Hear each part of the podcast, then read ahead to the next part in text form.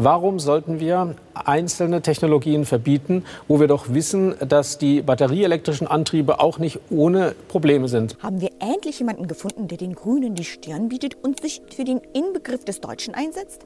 Ja, in der Tat. Verkehrsminister Volker Wissing, Angstgegner der Grünen. Oh weh, oh weh, die schwierige Wirklichkeit. Erst sprach er sich gegen das Tempolimit aus, forderte weniger Klimablabla und nun will er das Aus der Verbrennermotoren kippen. Bei der Herstellung der Fahrzeuge ist die CO2-Bilanz nicht überzeugend. Und dann kommt noch hinzu, dass sie auch teuer sind. Die Ampel ist schockiert, denn es braucht nur einer anstupsen, um den Ball gegen sie ins Rollen zu bringen.